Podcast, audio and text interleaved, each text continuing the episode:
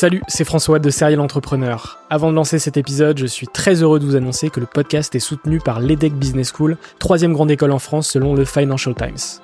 L'entrepreneuriat se démarre très souvent à l'école, et vous le savez, nombreux et nombreux sont les entrepreneurs qui ont créé leur premier projet pendant leurs études. L'ambition de l'EDEC, c'est de former ces étudiants entrepreneurs à avoir un impact positif sur le monde au travers de leurs projets.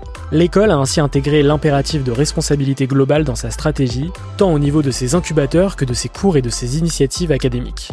Au sein de ses campus de Lille, Nice, Paris à Station F ou encore à Berkeley en Californie, elle accompagne les startups grâce à sa méthode unique d'entrepreneuriat Responsible Entrepreneurship by Design. Une approche innovante permettant d'intégrer les enjeux économiques, sociétaux et environnementaux au cœur de leur modèle de développement et ce, dès leur création. L'objectif de l'EDEC, faire émerger un nouveau modèle de startup adaptable à tout projet qui intègre pleinement les enjeux de responsabilité. Chaque année, ce sont ainsi plus de 70 nouvelles startups qui intègrent ces incubateurs. Si vous souhaitez en savoir plus, n'hésitez pas à vous rendre sur www.edec.edu. Je vous souhaite une excellente écoute et vous dis à très vite.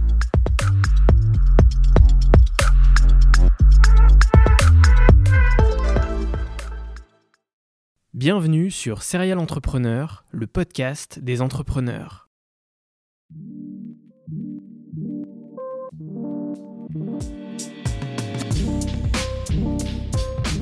Je m'appelle François Allais et depuis 2017, je vais à la rencontre des entrepreneurs qui m'inspirent.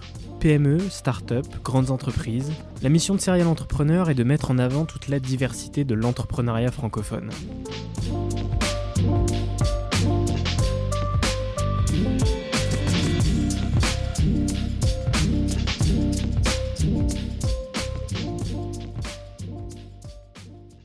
Mon grand-père disait toujours que j'étais un amateur au, sens noble du terme, c'est-à-dire que je faisais ce que j'aimais. À ce moment-là, j'ai ma meilleure amie qui me dit Ouais, euh, toi qui parles tout le temps de rap, je te vois dans ta chambre parler de rap tout le temps.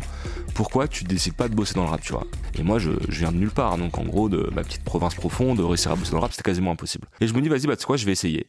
Bouscapé, c'est un média dont j'étais fan à la base, et c'est un média qui est le premier média dans le rap. Donc c'est vraiment un truc où je me retrouve à quasiment copiloter avec Amal, le boss du média, un gros média, tu vois. Et on se retrouve à avoir des discussions super intéressantes. On parle avec Apple Music, on parle avec Disney. En fait, on parle avec des, des marques que j'aurais jamais pu approcher euh, autrement, tu vois. Donc je fais ça. Et je kiffe. Et pour le coup, je suis associé dans le média et je suis associé dans le label. J'ai des artistes qui viennent me voir en me disant écoute, euh, je voudrais que tu nous aides à signer, on voudrait que tu nous aides à développer notre carrière, etc. etc. Et ça part de là. Donc je fais cette activité-là. Après mes contrats que j'avais en freelance, je les passe dans cette agence-là, qui devient du coup 135 médias. T'es attiré par les mentors entre guillemets qui, qui te ressemblent. Tu vois, j'aurais pu décider d'aller chez un manager un peu aigri, d'un rappeur euh, très égo trip, et tu vois, dans un truc de ouais, on est là pour le bling bling. C'est- Mais c'est pas ça qui m'intéressait. Moi, ce qui m'intéressait, c'est un mec qui dit- mettait en avant le côté euh, on est entre nous. Parce que c'est dans ces textes, on est entre nous, on se développe entre nous, on a besoin de personne, tu vois. Aujourd'hui, je suis avec Florian Le Serre. Salut Florian, comment tu vas? Super, et toi? Très bien, je suis très content de te recevoir euh, aujourd'hui dans le podcast. Euh, on s'est rencontrés il y a quelques mois. Euh, et du coup, tu es le fondateur et président de 135 Médias, qui est une agence spécialisée musique qui accompagne des artistes entrepreneurs, des labels indépendants et des maisons de disques. Ma première question que je pose à chaque fois, c'est dans quel environnement est-ce que tu as grandi? Dans quel environnement j'ai grandi? À partir de vraiment du début début? Ouais, exactement. Très rapidement, euh, j'ai habité en Allemagne jusqu'à mes 5 ans, euh, dans un quartier français, parce que ma mère était prof en Allemagne, mais prof de français, enfin un prof de maths, mais française dans un lycée français. Euh, après, je suis parti vivre euh, et j'ai vécu toute mon enfance là-bas dans une petite ville de province, en Sarthe, qui s'appelle Chenu, toute petite ville de 350 habitants. Et, euh, et après, j'ai fait mes études à Angers, euh, en fac d'économie et gestion. J'ai fait une année à distance où j'étais du coup en Angleterre pour essayer de parler anglais, mais j'ai pas appris à parler anglais malheureusement. Et après, je suis parti euh, finir mon, mon cursus scolaire en M2 à Paris. Et c'est là que je me suis installé à Paris définitivement, donc en 2015. À quel moment est-ce que tu t'intéresses euh, à la musique et au rap en particulier? Ok, Euh, moi je m'intéresse au rap euh, à mon entrée en seconde. Euh, avant j'écoutais un peu de musique, mais un peu comme mes potes, j'ai pas une euh, passion particulière pour la musique. Et arrivé en seconde, je deviens ultra pote avec un, un futur ami à moi qui est d'abord un ami de ma sœur, puisque lui il avait redoublé pas mal de fois. Moi j'avais sauté une classe et du coup il se retrouvait qu'il était beaucoup plus vieux que moi, mais qu'on avait qu'un an d'écart dans les dans les études. Et du coup j'étais à internat ou même dans la même euh, même euh, chambre éclue on va dire. Et, euh, et ce mec-là faisait du rap. Il était pas très très fort. C'est encore un très bon ami, mais il était pas très fort en rap, faut, faut le dire. Et en gros, il m'a expliqué ce qu'était le rap, il m'a fait découvrir d'abord par un peu l'histoire du rap, ça qui m'a intéressé. Je suis quelqu'un qui est très, euh, en fait, je suis super intéressé par les gens passionnés. Et lui, il était passionné, donc passionnant, tu vois. Et donc, il a commencé à m'expliquer un peu euh, les classiques, plutôt le rap américain, puis après, il est arrivé au rap français, etc. Et en gros, par l'histoire de la culture, ça m'a grave donné envie d'écouter du rap et après j'ai décidé de diguer de ma propre manière et j'ai commencé à écouter beaucoup de choses et à télécharger énormément de musique parce que c'était l'époque du téléchargement illégal, il y avait pas encore euh, Spotify et Deezer. Une, belle époque. Une belle époque et j'avais euh, mais j'étais fou hein, je téléchargeais mais euh, de manière compulsive tous tous les albums de rap. C'était vraiment mon truc quoi, je téléchargeais tout et dès que je trouvais, je cherchais, je cherchais j'avais un nombre incalculable d'albums. C'était vraiment une nuit de collectionneur, tu vois.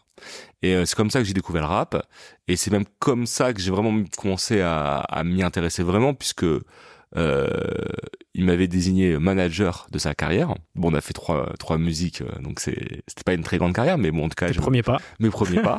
et euh, et c'est par ce biais-là que j'ai commencé à m'intéresser à tout plein de choses, notamment la création de sites, etc., qui vont euh, rythmer une partie de, de ma jeunesse. À côté de ça, comment est-ce que tu vis tes études? Bah, du coup, euh, en, études, j'ai jamais été très très très motivé. Euh, parce que mon grand-père disait toujours que j'étais un amateur, au, sens noble du terme, c'est-à-dire que je faisais ce que j'aimais. Donc quand j'aimais une matière, je m'y intéressais, je bossais un peu dessus. Quand j'aimais pas, je faisais pas. Et euh, et euh, grâce à quelques stratagèmes, rater quelques examens pour les reprendre à ce moment-là, etc., j'arrivais toujours à, à passer an en année. Et surtout, ce qui s'est passé assez rapidement, c'est que en gros, en seconde, je, je, il se passe deux choses dans ma vie. C'est d'une part, je découvre le rap, et d'autre part, j'ai enfin Internet.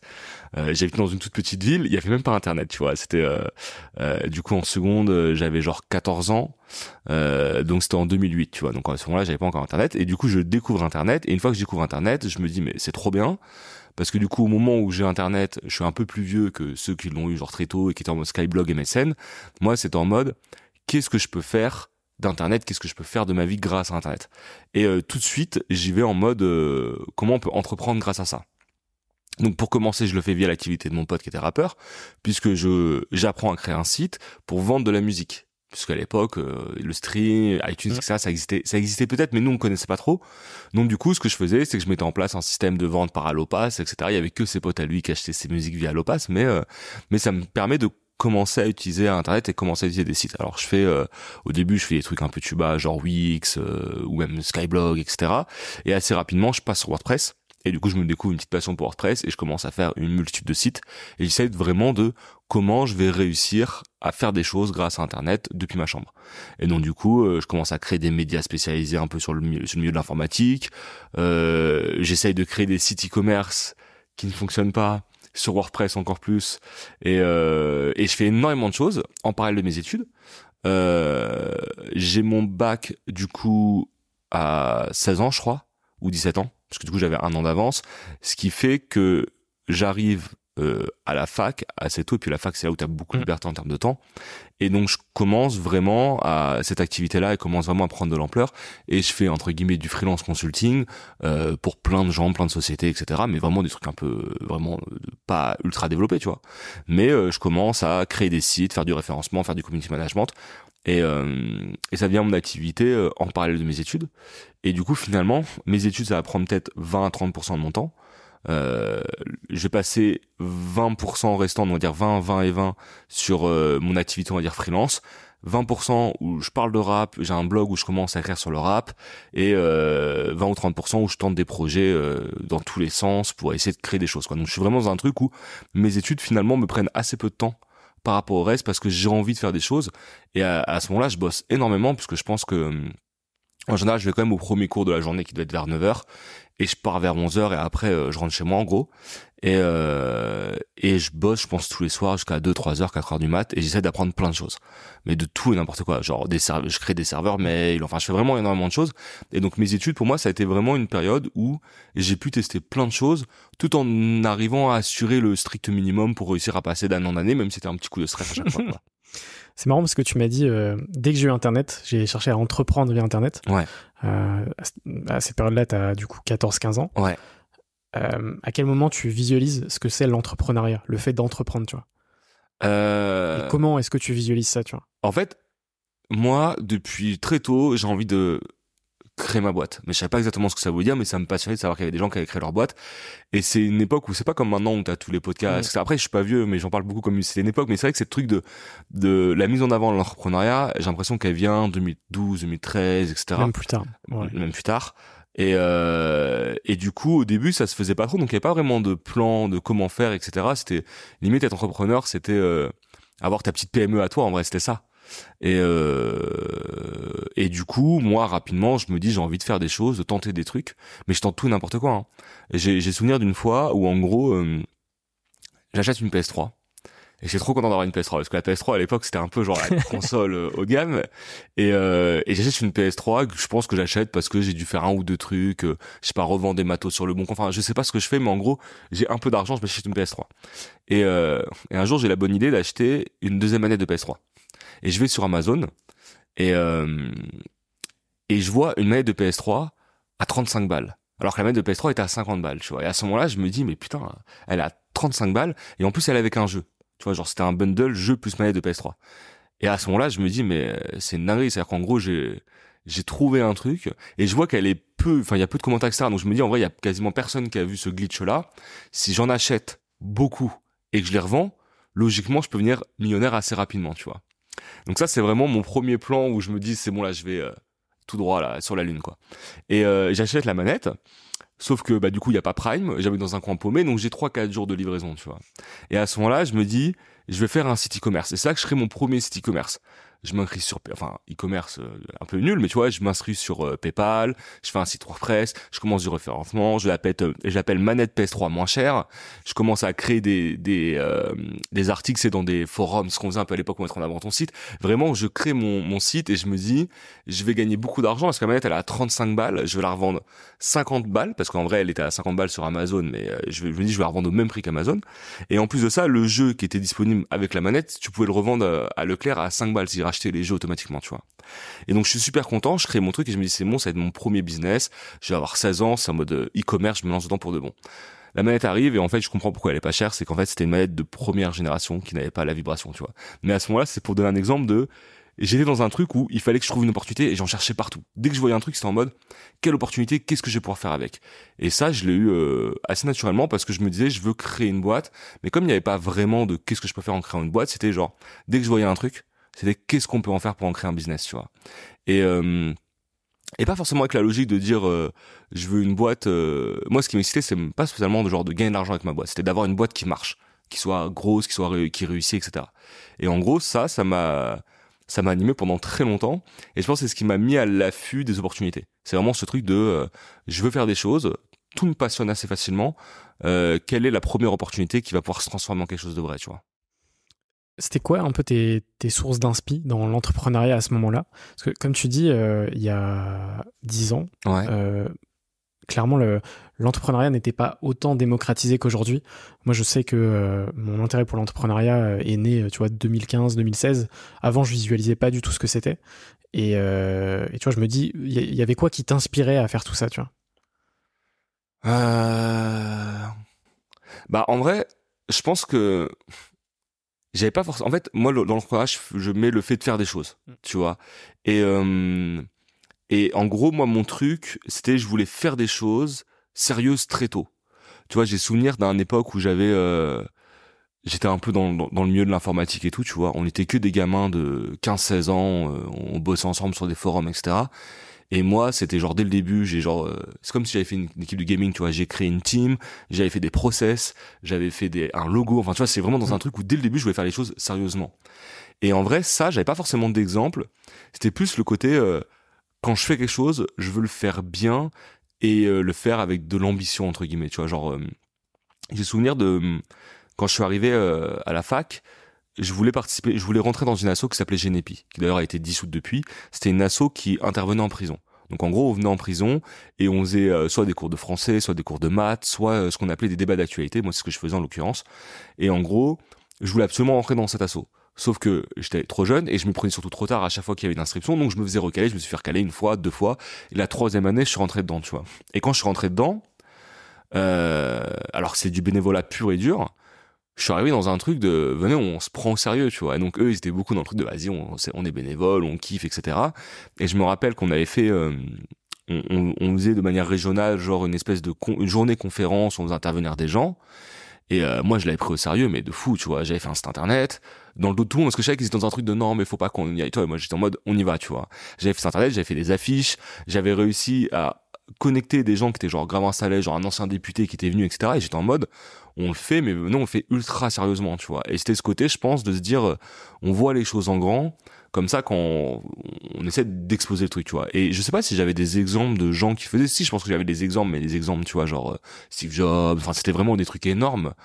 Euh, et et c'était ça, je pense. En vrai, il y avait pas vraiment de de d'entrepreneurs euh, qui, qui me l'idée c'est plus ce truc de se dire euh, le fait de créer à partir de zéro, tu vois. c'est ça. Et de et, et ce qui a longtemps été un problème pour moi c'est qu'en gros j'aimais bien le lancer mais j'allais pas au bout.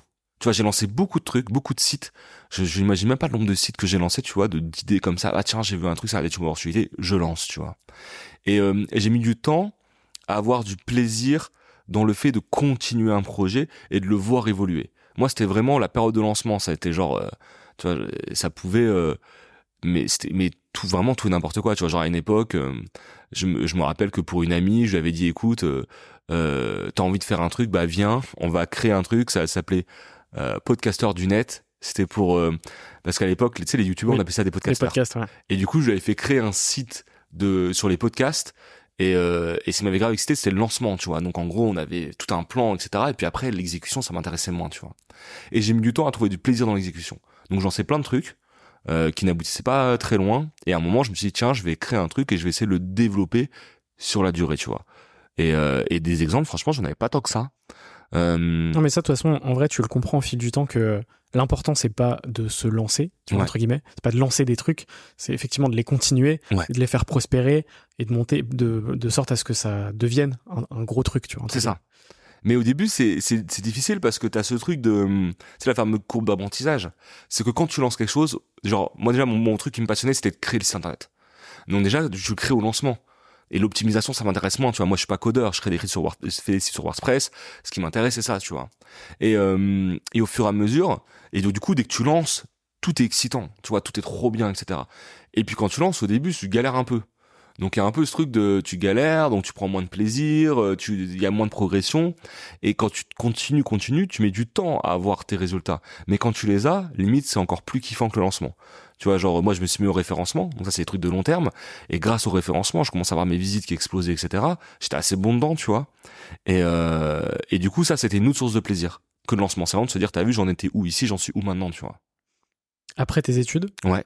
qu'est-ce que tu fais? Est-ce que tu te lances directement après? Euh, alors du coup, Sachant que tu t'étais lancé pendant tes études. C'est ça. Après, moi, je, en fait, je vais distinguer les deux. C'est que quand je suis pendant mes études, je me lance en freelance. Tu vois Et puis c'est c'est du side project. Exactement. Et t'es pas à 100%. Je suis pas à 100%. Et, et, et je pense que le, la- moi, je fais une grosse distinction freelance entrepreneur. Tu vois. Je pense que, hum, euh, alors je, je dénigre pas les deux parce que pour le coup, j'ai fait les deux et j'ai fait freelance pendant longtemps. Et même si c'était du side project, je pense que j'en faisais quand même 10-15 heures par euh, par semaine. Tu vois. Donc c'était quand même un truc qui était costaud. Tu vois. Et euh, mais dans, dans ce côté freelance, effectivement, tu développes toi, tu développes pas forcément un projet, tu développes le projet des autres, clairement. Et euh, pour moi, c'est une autre forme euh, de salariat en fait, qui, qui peut être très intéressante, tu vois. Genre, euh, euh, moi, j'ai kiffé être freelance pendant longtemps, mais ce qui me manquait, c'était ce truc d'avoir ce truc à moi, tu vois. Et comment ça se fait? En gros, je finis mes études en 2015. Et en gros, en 2014, je t'en ai parlé un peu au début, euh, je suis parti faire un an à l'étranger, en Angleterre en l'occurrence, à Birmingham, avec des potes à moi. On est parti en colloque, tous ensemble, etc. Et à ce moment-là, je lance un podcast sur le rap. Mais on est en euh, 2013, tu vois. 2000 2014. 2014, je lance un podcast sur le rap sur YouTube. Euh, un podcast de 30 minutes où je parle tout seul et j'explique des trucs sur le rap, tu vois. Donc en mode face caméra. euh, Euh, bah, pas de caméra. pas de caméra. euh, vraiment vraiment micro. full audio, ouais. un micro, une cover que je faisais avec mes maigres connaissances de graphisme et je parlais de rap, tu vois. Et, euh, et c'était un peu mon projet de genre euh, parce que j'ai lancé toujours des projets en parallèle et du coup je lance ce projet-là plus ou moins au moment où je pars en Angleterre en me disant vas-y bah là je pars je fais des cours à distance donc ça va me prendre encore moins de temps qu'avant. Et donc du coup en parallèle des trucs de freelance que je faisais des un ou deux sites qui étaient des side projects qui fonctionnaient un minimum je décide de lancer un truc de rap. Et ça s'appelle Culture Rap. Euh, il y a un autre qui a été créé entre temps mais du coup le mien c'était Culture Rap. Et du coup je décide de faire un site où je parle de rap mais plutôt sous l'angle business et euh, communication. Mes trucs, c'était de dire voilà, j'analyse la communication de Youssoufa, euh, ou, Ouais. euh, enfin tu vois, je, je décide de faire ça, tu vois. Et euh, J'explique par exemple pourquoi euh, la fouine en changeant de carrière entre temps a fait un échec total.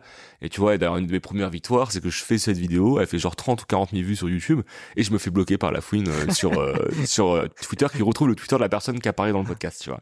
Et donc du coup, c'est mon premier truc, et, et je commence à faire un, je commence à faire des articles sur le rap. Et comme je suis assez bon en référencement, je commence à faire quand même des visites assez rapidement, tu vois. Et, euh, à ce moment-là, euh, j'essaie de la faire assez vite. J'ai ma meilleure amie qui d'ailleurs a créé entre-temps euh, une marque de vêtements qui s'appelle Flotte, qui me dit ouais, toi qui parles tout le temps de rap, je te vois dans ta chambre parler de rap tout le temps. Pourquoi tu décides pas de bosser dans le rap, tu vois? Et à ce moment-là, je me dis, j'ai jamais voulu bosser dans le rap parce que pour l'instant, il y a pas de thunes dans le rap, tu vois. Si t'as pas d'accès, tu vas nulle part parce qu'en gros, c'est un métier où les gens commencent très très tôt, tu vois. Et moi, je, je viens de nulle part, donc en gros, de ma petite province profonde, de réussir à bosser dans le rap, c'était quasiment impossible. Et je me dis, vas-y, bah tu sais quoi, je vais essayer.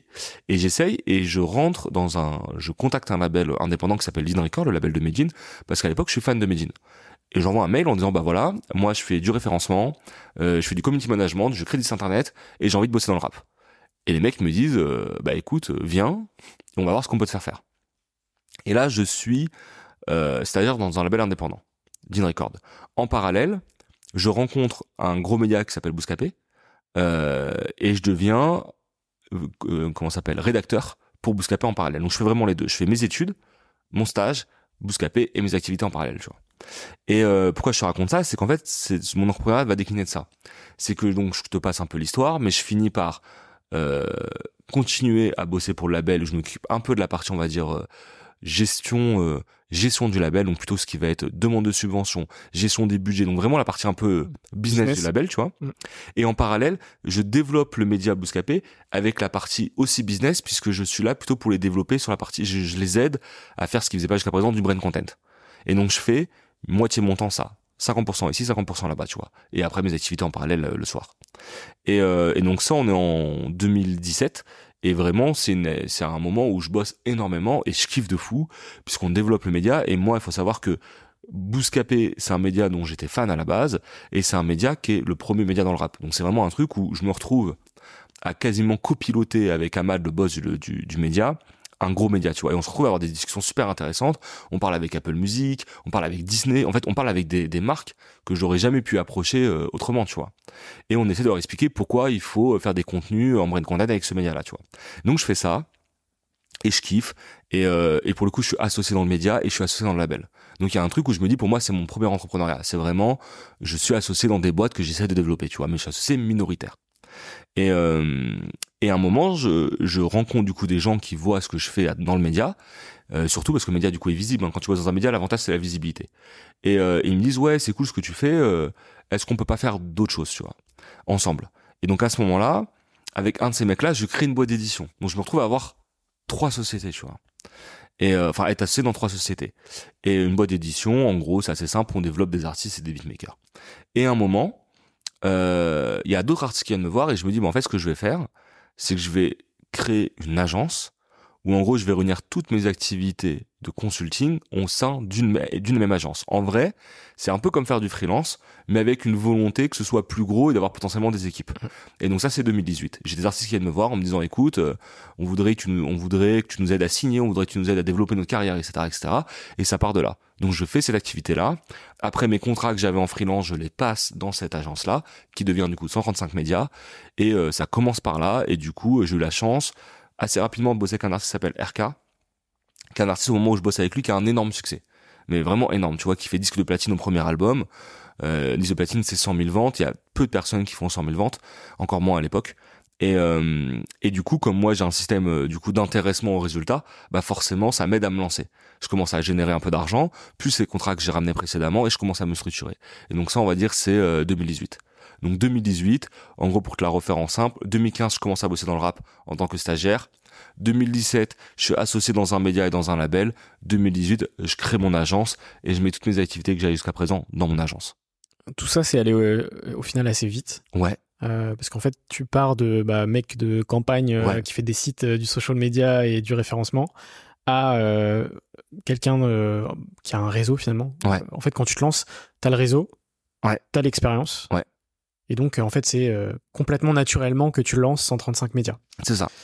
Et donc, ce que tu m'as dit, c'est que dès que dès que tu lances 135 médias, euh, un de tes premiers artistes, Ouais. buzz complètement. De ouf. Et donc ça, j'imagine que ça ça va contribuer au développement euh, rapide de, de l'agence. Ouais.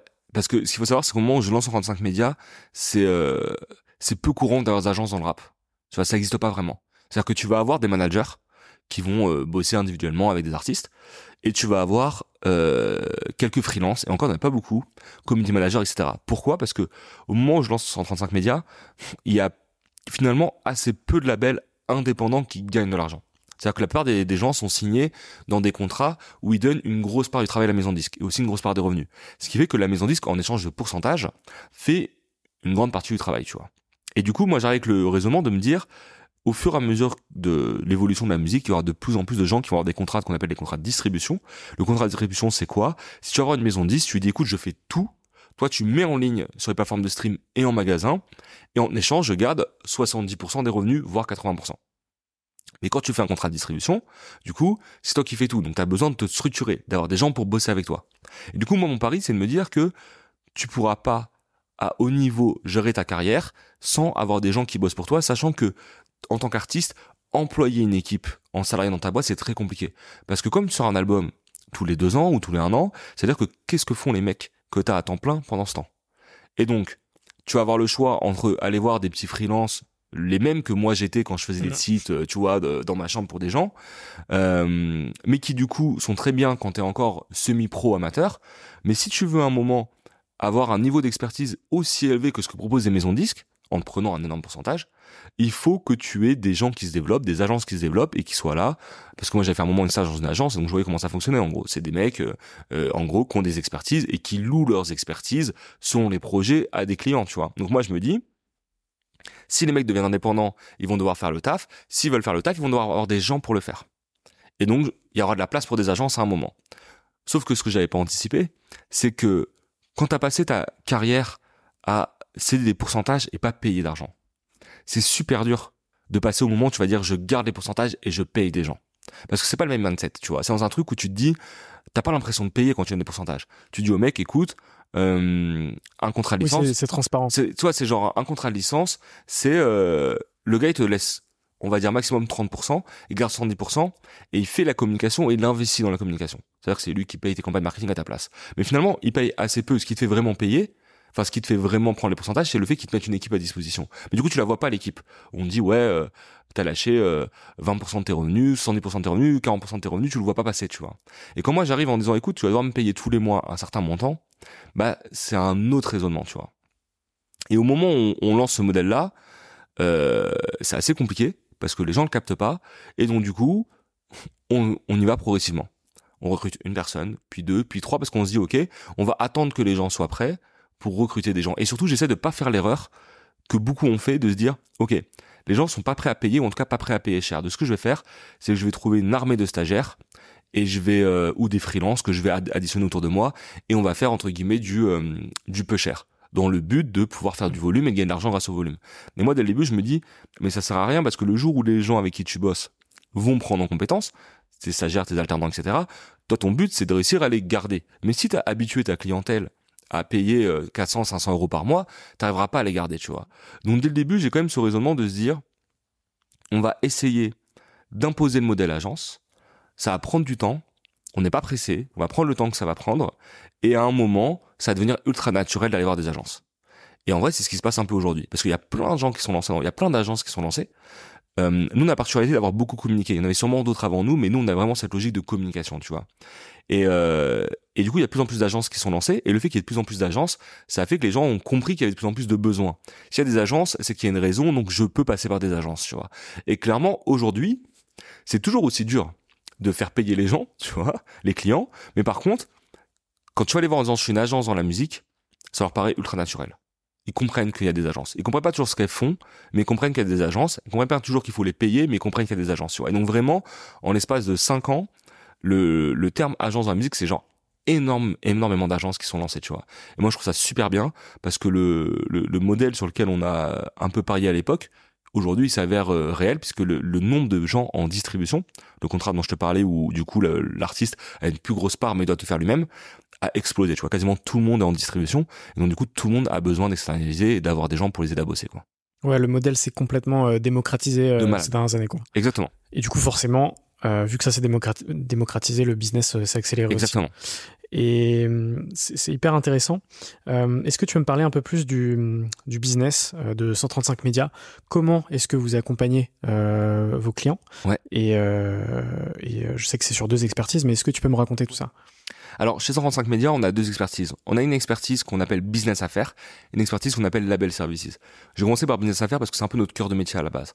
Le business affaires, nous, ce qu'on appelle business affaires, c'est qu'on aide tout simplement les artistes à trouver des bons partenaires.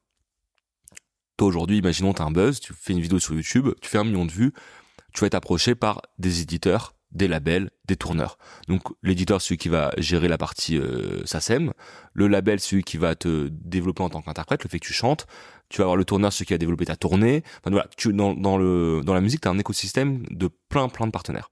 Et nous notre pari, été de dire quand tu commences, quand tu as du succès et même plus tard, t'es pas forcément armé pour négocier avec ces partenaires-là. C'est le rôle d'un manager. Sauf que les managers, quand, dans la dans la musique aujourd'hui, euh, souvent c'est des mecs qui montent avec toi. Donc, n'ont pas forcément l'expertise, tu vois. Ça, c'était le premier constat. Et après, on s'est rendu compte aussi que il y a des managers qui sont développés, qui ont une belle expertise, mais que nous, comme on fait que du business, que du business, que des signatures de deal, on a un, s'appelle, une expertise sur cette partie-là qui est encore plus poussée qu'un manager euh, expérimenté. Donc en gros, notre combat, c'est quoi?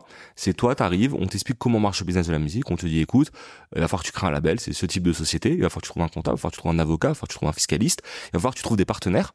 Il existe trois types de contrats. On t'explique l'avantage de chacun, l'inconvénient de chacun, et on t'explique aussi quelles sont les maisons de disques qui existent, et on va t'aider à signer aux meilleures conditions. Ça, c'est notre taf. C'est vraiment de se dire, euh, que notre force, c'est de t'apporter comment ça fonctionne pour t'éviter de faire des erreurs. Sachant que dans la musique, en général, tes contrats, ils durent sur le long terme.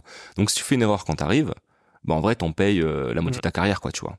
Et donc, là-dessus, on, on s'est structuré comme ça. Donc, le business à faire, nous, c'est, on va aider les artistes à se structurer, à gagner de l'argent grâce à leur musique et à avoir les meilleurs partenaires. Et on fait ça à assez gros volume, puisque je pense qu'on gère entre 30 et 40 artistes. Et on fait une 30, on fait genre 30 contrats par an. Donc c'est vraiment, on va voir les mecs, on leur dit écoute, euh, on les accompagne et on reste avec eux. Et dès qu'ils ont un nouveau contrat qui arrive, les contrats structurants, ceux avec les partenaires, hein, on est là, on les aide à les renégocier, on les aide vraiment à avoir les meilleurs contrats possibles.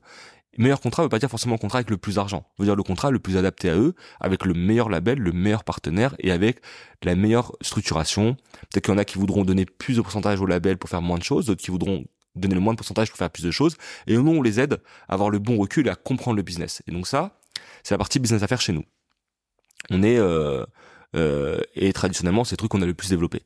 Et en fait, une fois que tu expliques aux mecs qu'il y meilleur contrat pour eux et que potentiellement ils partent en indépendant, il y avait besoin de leur proposer des services, donc les fameux label services. Donc label services qu'on a lancé au début, c'était la communication. Et là maintenant, ce qu'on propose aux artistes, c'est communication, donc tout ce qui va être gérer les réseaux, gérer la stratégie pour lancer leur album, etc. Gestion de projet, donc tout ce qui va être organiser l'album, donc studio, mix, master, euh, clip, images, donc vraiment tout ce qui va être euh, produire l'album. On a aussi ajouté la partie marketing, donc tout ce qui va être investir de l'argent pour mettre en avant ton album. Donc ça va être euh, prendre des campagnes d'influence sur TikTok, avec des médias, des sponsors, etc. Et la partie administrative qu'on vient d'ajouter, qui est la partie où tu vas du coup euh, faire tes demandes de subvention, faire tes contrats avec les ayants droit avec qui tu as travaillé, euh, gérer tes budgets, faire ton crédit d'impôt, parce qu'il faut savoir que la musique est très aidée en France. Mais sauf que peu de personnes dans le rap l'utilisent parce qu'ils n'ont pas forcément ce réflexe-là, tu. Donc aujourd'hui, chez 135, tu as vraiment deux parties. Business affaires où on t'aide à trouver les bons partenaires Label Services vont t'aider à faire ta musique en communication, gestion de projet, marketing et admin. Et c'est vraiment une offre qu'on appelle à la carte où le mec vient et dit de quoi il a besoin. Tu veux que du business, tu peux. Tu veux de la communication, tu peux. Tu choisis ce que tu veux. C'est genre un catalogue, tu choisis et tu prends, et tu prends ce que tu as besoin uniquement. Ok, génial. Et du coup, vous accompagnez 30 à 40 artistes? Oh, Alors, en gros, en business, on a, ouais, en vrai, je pense qu'on bosse avec... Euh, en fait, en business, on a genre 30 contrats actifs. 30 artistes, je pense, avec qui on travaille régulièrement. Et du coup, ça veut dire que, par exemple, si le mec signe pour 3 ans, en vrai, il revient nous voir au bout des 3 ans. Donc, c'est pas un truc qui prend énormément de temps au quotidien, tu vois. Et en partie label services, on va bosser avec 4 personnes par service. Donc, en gros, 16 personnes, on va dire. Donc, à l'année, on va bosser avec 16 personnes. Et en business, en actif, en nouveaux contrats par an, on doit bosser avec 15 personnes. Donc en vrai, on va dire on va bosser avec 30 personnes vraiment actives et après des gens qui reviennent nous voir selon leur projet, on va dire 40 personnes. Et vous êtes combien dans la team? On est 9. Ok. On est Une 9. petite équipe quand même pour Petite gérer, équipe, ouais. euh, gérer ouais. tout ça. Une petite équipe, mais euh, euh, bien structurée et euh, plutôt efficace, tu vois. Et surtout, on essaie de faire un bon roulement dans le sens où, en gros, quand même, l'accompagnement dans la musique, c'est sur des périodes, tu vois, quand même précises. Typiquement, un album, au label Services, ça nous, pr- on, on bosse dessus sur 5-6 mois, tu vois. Et, et sur la partie, donc du coup, finalement, quelqu'un de chez nous, il bosse sur seulement 4 artistes à la fois, tu vois. Et côté business affaires, en gros, tu comptes un mois de taf par artiste. Donc à l'année, si on fait euh, 15 artistes, finalement, c'est un mois par personne, tu vois. Pour revenir sur les débuts euh, de 135 médias, comment ça se passe, les rencontres avec euh, les artistes? J'imagine que ça, ça se joue beaucoup sur du bouche à oreille. C'est-à-dire que si ça se passe bien avec un artiste, potentiellement il va recommander à d'autres euh, artistes. En gros, comment ça se passe au début Euh, En vrai, on a eu de la, enfin, on a eu beaucoup de chance parce que finalement, quand on fait RK et que RK explose et qu'en plus on fait business et communication sur lui et que pour le coup on fait une vraie belle communication, euh, assez rapidement ça nous fait de la visibilité. En parallèle, moi je suis encore chez Bouscapé, ce qui me donne de la visibilité. Et donc du coup, rapidement, bouche à oreille et euh, exemple probant, ça aide. Tu vois, on va voir les gens, on dit écoute, on a fait ça, et tac, et tac. Et surtout au début, on est deux, donc en vrai, on n'a pas besoin d'énormément d'artistes pour. euh, et puis on n'a pas cette logique de volume, donc finalement, on grossit progressivement, tu vois. Et, euh, et clairement, c'est du bouche à oreille. Après, il y a eu un, quand même un moment décisif dans 135 médias. C'est euh, du coup deux ans plus tard, pendant le Covid. C'est qu'en gros, nous, on a eu beaucoup de mal à communiquer. C'est toujours la même chose, hein. C'est genre euh, cordonnier mal chaussé. Donc en gros, euh, quand tu communiques pour les, enfin, tu fais la communication des autres, t'as du mal à faire la tienne. Et pendant longtemps, on a hésité. Qu'est-ce qu'on fait Est-ce qu'on communique Parce qu'on veut pas communiquer à la place des artistes avec qui on travaille. Donc on a mis beaucoup de temps. Et il s'est passé un truc en 2020 euh, qui t'a sûrement euh, que tu n'as pas ignoré, c'est qu'il y a eu le Covid. C'était pas question d'après. Et, euh, et du coup, pendant le Covid, en vrai, ça nous a fait euh, pas mal de mal parce que, euh, étonnamment, le streaming a chuté. Mais vraiment chuté. C'est-à-dire que on- ce qui a pris du... On dit, ouais, le digital, trop bien pendant le Covid, mais en fait, le digital sur certaines parties. Typiquement, euh, la télé, le Netflix, les plateformes, ça a explosé pendant le Covid. Parce que les gens, qu'est-ce qu'ils font pendant la- quand ils ont rien à faire? Ils regardent la télé ou ils regardent les plateformes. Ce qui est d'ailleurs une problématique aujourd'hui pour... euh, pour pas mal de plateformes qui ont cru que du coup les, les- l'utilisation qu'ils allaient avoir pendant le Covid allait rester, et ce qui fait qu'aujourd'hui un peu Netflix c'est compliqué, Disney ça commence à être compliqué, parce que du coup les gens consommaient pendant qu'ils étaient chez eux, ils étaient énormément chez eux, ils avaient pas grand chose à faire avec le chômage partiel.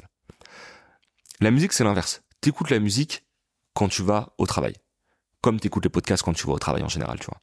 Et ce qui fait que quand le confinement est arrivé, les gens se disent ouais putain le streaming ça va exploser, ça va être trop bien, et en fait non, ça a descendu de 20-25%. Donc qu'est-ce qui se passe quand ça descend de 20-25% que tu peux pas faire de clip étant donné que bah il y a le confinement, que tu peux pas aller au studio parce qu'il y a le confinement, bah du coup tout le monde met en pause ses projets. Et nous à ce moment-là, toutes les prestats qu'on a se mettent en pause. Et on se retrouve dans une situation où on est quatre, on est déjà quatre à ce moment-là, et en vrai euh, bah il y a pas grand-chose à faire. En plus euh, moi j'ai des freelances parce que j'ai maintenant j'ai quasiment que des, enfin j'ai que des salariés tu vois. Et à l'époque j'avais des freelances que j'étais encore en début de création etc donc du coup des gens que tu peux pas mettre en chômage partiel. Et je suis dans un truc où je me dis ils ont toujours été là c'est pas le moment aussi de euh, les mettre en chômage partiel. Donc je suis dans un truc où mes coûts ils continuent tu vois. Et euh, je me dis on va profiter du temps qu'on a là qui est quand même assez long pour réfléchir à la stratégie de communication qu'on n'a jamais osé faire et là à l'issue du Covid, on lance une vraie communication. Je commence à faire des vidéos qui s'appellent Rap Deal, où en gros, j'explique le business de la musique. Et ça, pour le coup, ça a été un gros vecteur de business. Donc typiquement, t'es un artiste, tu tombes sur une vidéo qui t'explique comment marche le business. Tu dis, ok, le mec, son taf avec son agence, c'est d'expliquer comment marche le business. Les vidéos, elles sont cool. Je vais aller les rencontrer on va voir ce que ça donne, tu vois. Et ça, en vrai, on va dire que maintenant, on a euh, un tiers des gens qui viennent euh, par des clients qu'on a déjà et par le, enfin, des clients qui viennent, qu'on a déjà qui les conseillent à d'autres, tu vois. On a un tiers que nous, on va chercher. Parce qu'il y a quand même un travail, c'est de découverte d'artistes. Il y a un tiers qui viennent parce qu'ils ont vu en termes de communication sur les réseaux, tu vois. Donc euh, ouais ouais ça a été euh, 2020 ça a été un, un changement important pour nous grâce à ça tu vois. Ouais, donc euh, lancement de la communication. Toi, tu te, tu te lances aussi sur ce typologie de- sur cette typologie de format. Parce Ouais. que avant ça, t'es un peu discret. Ouais. Comment est-ce que tu vis le truc de, de te montrer justement? Alors c'est particulier parce que effectivement moi j'ai jamais trop été un mec qui me se met en photo. euh, qui racontait sa vie. Ça m'a jamais trop plu, tu vois. Et ce qui était drôle, c'est que j'avais aussi ce truc où, euh, par contre, chez Bouscapé, c'était un média où on a décidé de mettre des gens en avant. Euh, D'abord des, des gens qui sont devenus animateurs, Bousca Colombien, Sarah, etc., qui sont devenus des petites stars à leur échelle. Et après, j'ai commencé aussi à demander au boss de Bouscapé, Ama, de se mettre en avant, tu vois. Et je mettais les artistes en avant. Donc j'ai vraiment un truc où pendant longtemps, ce qu'on appelle un peu un spin doctor, tu vois, tu mets toi en avant, fais comme ça, etc. Et, euh, et du coup, je vois les avantages de se mettre en avant. Et, euh, et donc du coup, au moment de se mettre en avant, j'hésitais. C'est pour ça qu'on a mis beaucoup de temps à le faire. C'est-à-dire qu'en gros, le projet, on l'avait peut-être depuis un an et demi, et à chaque fois, j'ai décalé parce que j'avais pas envie de le faire. C'était un truc de ouais, est-ce que se mettre en avant, c'est une bonne idée ou pas? Et euh, et puis à un moment, je me suis dit, en vrai, la mise en avant, pour avoir mis des mises en avant de plein de gens différents dans mon métier, elle dépend vraiment de ce que tu montres en gros. Et, euh, et je me suis dit, si moi je me mets en avant en me positionnant sur un truc de business pur et dur, assez sérieux, voire même un peu chiant, pas du tout dans le divertissement, je me dis finalement ça correspond à mon image. Tu je suis un mec qui est dans le business, euh, qui, dont, qui parle de business, et je me dis finalement se mettre en avant de cette manière-là, sans en faire trop, euh, ça va le faire et avec l'hésitation que ça fait parce que surtout ce qui dérange au début c'est euh, au-delà de ce que ça peut avoir comme impact c'est aussi l'image tu vois tu te renvoies comment tu vas tenir physiquement tu vois il y a tout ça qui rentre en compte. Et en plus pendant le Covid moi j'ai pris grave du poids tu vois que j'ai toujours pas perdu d'ailleurs. Donc c'est le moment où je me dis putain en plus c'est le moment où je prends du poids que je vais commencer à faire des vidéos tu vois. Et euh, et j'avais ce truc un peu de me dire est-ce que je vais le faire est-ce que je vais pas le faire? Et finalement je l'ai fait. Et en vrai j'aurais tendance à dire faites-le. Parce que si tu le fais avec avec comment dire euh, pas avec parcimonie, mais en y allant doucement, c'est bien fait, tu vois. C'est-à-dire que si tu commences à en faire trop, je vois, parce qu'il y a ce truc un peu de... Pour, beaucoup de gens essaient de se mettre en avant parce que ça développe le business et c'est une réalité. Mais juste, faut savoir un peu doser. Et si tu doses bien, typiquement, nous, on fait pas trop de vidéos. Je sais pas de story en mode, ouais, les gars, euh, on a lancé ça. C'est juste des vidéos écrites que je fais une fois tous les deux mois où je dis, écoute, le business, c'est ça, etc. Et quand je prends la parole, je sais pourquoi je le fais et je sais à quoi ça me sert. Et ça me sert à développer mon business. Et ça, je pense, c'est le point important je pense qu'il faut prendre la parole pour développer ton business uniquement. Sauf si tu as envie d'être connu, tu vois. C'est cool aussi d'être connu. Mais moi, c'est pas un truc qui m'attire. Parce que comme j'ai vu des artistes être connus et en souffrir, je suis dans un truc où je me dis, moi, mes prises de parole, elles doivent avoir un intérêt dans mon business et dans ce que je vais faire dans ma vie, tu vois. Et moi, dans ma vie, ce que je vais faire, c'est du business. Donc si je parle de business, en particulier dans la musique, ça me servir un jour ou l'autre, tu vois. Et en vrai, ça m'a servi de ouf. C'est la diff justement entre les, les gens qui sont présents euh, au bon moment, au bon endroit pour les bonnes raisons. Ouais. Et effectivement, des gens qui vont chercher euh, le star system, entre guillemets, et qui vont être hyper présents, qui vont euh, publier sur les réseaux plusieurs fois par jour. C'est ça. Enfin voilà, on, et effectivement, c'est pas les mêmes objectifs. Et, et surtout, des fois, ils vendent pas la même chose. Exactement. Il y a des, tu vois, par exemple, t'es un, imaginons, t'es un créateur de contenu pur et dur. Toi, ton truc, c'est qu'il faut que t'aies de l'audience et beaucoup d'audience entre guillemets pour commencer à la monétiser. Même s'il y a des exemples, enfin même si ça change aujourd'hui, par exemple typiquement dans dans les podcasts, aujourd'hui il n'y a plus besoin d'avoir une énorme audience pour commencer à le monétiser parce que c'est une audience ultra qualitative. Que moi, quand je lance mes vidéos, je me dis mon but c'est quoi? Il suffit que je tombe sur Nino. Je tombe sur Nino, il a vu tout seul ma vidéo, je fais une vue, il bosse avec moi, c'est bon. J'arrête tout. Ouais, c'est targeter la bonne La bonne personne, tu vois. Il y a, il y a ça qu'il faut prendre en compte, c'est que moi mon mon business, il est de faire du conseil, il gagne de l'argent grâce à ça. Donc j'ai pas besoin d'avoir euh, plein de gens qui me connaissent. J'ai besoin d'avoir des gens qui font de la musique, qui marchent, qui viennent me voir et que je bosse avec eux. Donc en gros, je me suis tout de suite mis dans un truc de niche, entre guillemets. Et la niche, ça a deux avantages. En vrai, c'est plus confortable. Parce que du coup, t'as de l'excuse de pas marcher, parce que tu fais de la niche. Donc t'es pas dans ce truc de pression des chiffres. Parce que la pression des chiffres, elle existe. Hein. Euh, donc t'es pas dans ce truc de, de pression des chiffres. Et surtout dans la niche, t'es un peu tout seul, donc tu peux faire ton truc comme tu veux, tu vois. Et moi, j'ai kiffé bosser dans les médias de niche, parce que avant de bosser chez Bouscapé, qui est plutôt un truc même si c'est du rap, mais ça reste mainstream, j'avais mes propres petits médias à moi, qui étaient des médias de niche, où je faisais de l'affiliation, etc. Et, euh, et je me suis rendu compte qu'avec peu, peu de visites, tu pouvais gagner, créer un business, créer une économie, tu vois. Et donc, du coup, quand je fais ces vidéos-là et quand je décide de me mettre en avant, je me dis, ok, je vais me mettre en avant sous un certain angle, d'une certaine manière, parce que je veux maîtriser l'image que j'aurai. Et moi, l'image que je veux avoir, c'est la personne qui parle de business dans la musique. Tout simplement.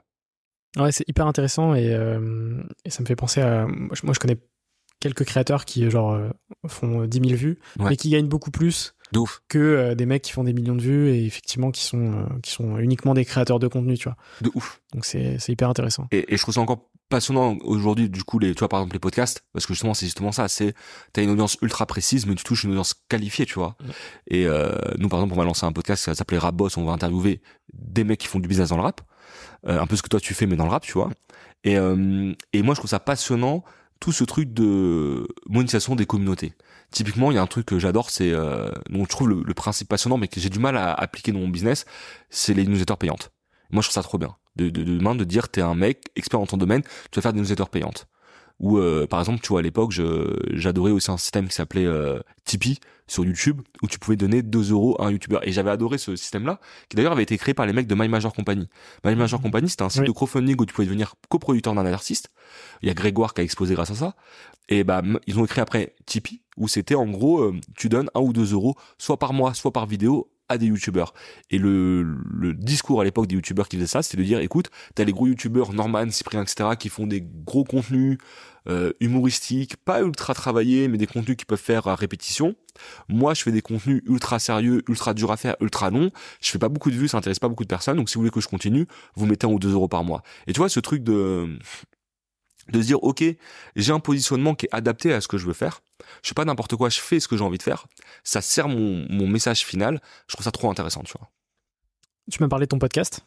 Ouais. Quand les, quand cet épisode va sortir ton podcast sera déjà sorti. Ouais. est-ce que tu peux m'en dire un peu plus? Euh, bah du coup moi je suis passionné de podcast j'en écoute beaucoup. Et euh, et du coup je trouvais ça un peu dommage que dans le rap on ait euh, peu de contenu. Alors, deux choses. Il y a peu de podcasts dans le rap, voire quasiment pas. Et surtout, il y a peu de contenu d'interviews de professionnels dans le rap. Et, euh, et moi, j'ai été baigné par les interviews professionnelles. Ce qui m'a mis dans le rap aussi, c'est que je lisais sur un, un magazine qui s'appelle ABC d'art du son, je lisais des, des interviews euh, de mecs de la musique, il n'y en avait pas beaucoup, hein, de business de la musique, hein, pas forcément les mmh. artistes. Hein. Et tu avais des interviews genre... Euh, de 4-5 pages que je lisais quand j'étais à la fac et j'étais genre euh, fou, tu vois, je lisais le truc, je connaissais quasiment par cœur, parce que c'est comme ça que j'apprenais, parce qu'à l'époque c'était super dur d'apprendre comment marche le business de la musique, tu vois. Et, et donc du coup je me suis dit, euh, j'adore les podcasts, je pense qu'il faut des interviews de professionnels de la musique pour que les gens comprennent comment ça fonctionne. On va juste faire euh, un interview de professionnels de la musique. Et du coup c'est Rapboss, euh, on lance ça du coup euh, début, début mai, je, je, voulais lancer ça en janvier et je me suis dit il faut que je lance avant mon anniversaire. Je lance le podcast le 3 mai, mon anniversaire c'est le 6 mai, tu vois. Donc en gros, je, je me suis dit, je mis une date limite et j'ai renié le bout du bout de la date limite, quoi. Et encore, euh, heureusement que Flora et Tim se sont tués pour qu'on arrive à le sortir à temps parce que sinon ça sortait en juin.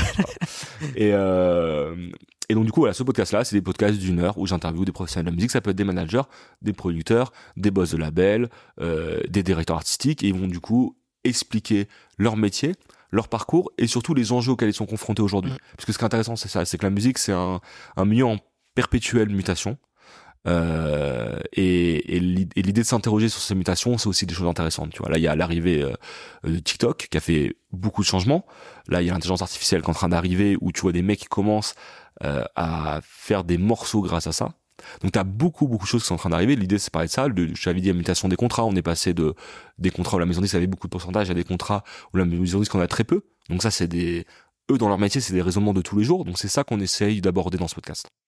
Et donc le premier épisode sort avec euh, le premier distributeur de PNL et Jules, c'est ça? Exactement, avec Julien Cartudo qui est euh, euh, le fondateur de Musicas, donc c'est le, on vous parlait des contrats de distrib depuis tout à l'heure. En fait, c'est le mec qui a amené les contrats, qui a inventé les contrats de distrib en France quasiment. Et, euh, et ce gars-là, il a pendant 15 ans, il a, il a un peu galéré jusqu'à signer Joule PNL. Il a fini par revendre sa boîte à un plus gros acteur qui est Believe, qui est une boîte qui s'est aussi montée sur la distribution, mais plutôt sur le côté digital, et qui est maintenant une boîte cotée en bourse. Et euh, il a revendu du coup sa boîte, et il a fini par recréer une boîte avec Universal. Donc tu vois, c'est vraiment ce parcours-là que j'essaie de voir avec lui. Euh, il raconte des choses super intéressantes sur les artistes qu'il a fait, mais aussi sur sa volonté de revendre sa boîte, ce qui est quelque mmh. chose d'assez rare en plus dans la musique et surtout de recréer une boîte derrière avec ton ennemi de toujours, puisque lui il s'est construit face à Universal et il recrée une boîte avec Universal. Donc ça, je laisserai les gens l'écouter. Le teasing est parfait. On mettra le, lien en description. Merci. Euh, pour revenir à 135 médias, dernière petite question, c'est quoi un peu les sur cette partie Le podcast est loin d'être fini. Euh, c'est quoi un peu les objectifs futurs de l'agence? Alors, à part signer Nino. À part signer Nino. on, en a, on en a parlé sur ça. On s'est rencontrés dans, dans une soirée euh, et je me rappelle avoir dit à, plusieurs reprises que mon but c'était de signer Nino. Euh, moi, mon objectif, c'est et c'est assez dur au, quotidien. Enfin, c'est assez dur au quotidien. C'est ça prend pas mal de, de réflexion. C'est que je veux surtout pas m'enfermer dans un modèle. C'est-à-dire que la musique est en mutation et les agences comme la nôtre poussent à cette mutation-là, puisqu'on propose du coup des services externalisés qu'avant tu pouvais pas avoir comme ça. Et du coup, mon but c'est dans un truc où je veux absolument que 135 médias euh, s'adaptent constamment, tu vois. Et donc mon plan, j'en ai pas vraiment. Mon plan, c'est de m'adapter aux artistes, d'aller sur des artistes de plus en plus gros, de les accompagner de plus en plus et de pouvoir adapter complètement mon modèle. Peut-être faire peut-être qu'à un moment je vais faire un switch, je sais pas, devenir un label, ou alors peut-être qu'à un moment je vais euh, décider de euh, de faire plus que du business, ou alors on va faire plus que la communication, plus que l'administration. C'est vraiment dans un truc où je veux avoir une euh, parfaite flexibilité pour les artistes. Et ce que j'essaie de faire déjà aujourd'hui, on est dans un truc où tu dis ok, en gros on a cinq expertises, business, communication, gestion de projet, etc. Et le mec choisit ce qu'il veut. Et aujourd'hui, j'ai une flexibilité dans les expertises proposées que je trouve super intéressante. Et maintenant, ce que j'aimerais, c'est avoir une flexibilité dans les types de contrats pour les proposer. C'est-à-dire que actuellement, comment ça fonctionne? En gros, quand je fais du business, je prends un pourcentage du chiffre d'affaires. Je te signe un contrat, je prends un pourcentage du chiffre d'affaires que je fais d'ailleurs supporter à moitié par ton partenaire. Euh, quand je fais du quand je fais de, du label services, je prends un fixe, tu vois. Et ça, c'est mon modèle. Et mon but, là, dans les prochains mois, c'est de pouvoir faire évoluer ce modèle-là. Que le mec qui vient me voir en disant, écoute, euh, je veux ton expertise en, en prestation, euh, j'aimerais payer peut-être une partie en fixe, une partie en variable, etc. Euh, parce que pour l'instant, j'ai pas les moyens. Et ben, je veux pouvoir m'adapter et proposer ce genre de choses. Mais du coup, faut trouver le bon business model parce que si tu commences à adapter sur des artistes qui fonctionnent pas, tu commences à perdre de l'argent. Et toi, tes coûts, ils sont fixes, hein, ils sont pas variables, tu vois. Euh, donc c'est un peu ça mon objectif, c'est d'être dans un truc où je veux constamment m'adapter à l'évolution du marché, euh, que ce soit en termes d'expertise, en termes de manière de travailler avec les artistes. Ok, super cool. Euh, on va pouvoir passer à la partie bilan ouais. du podcast avec deux petites questions. Ouais. La première, c'est quel a été le moment le plus difficile de ton aventure depuis 2018 Je pense que j'ai un moment en tête. Euh,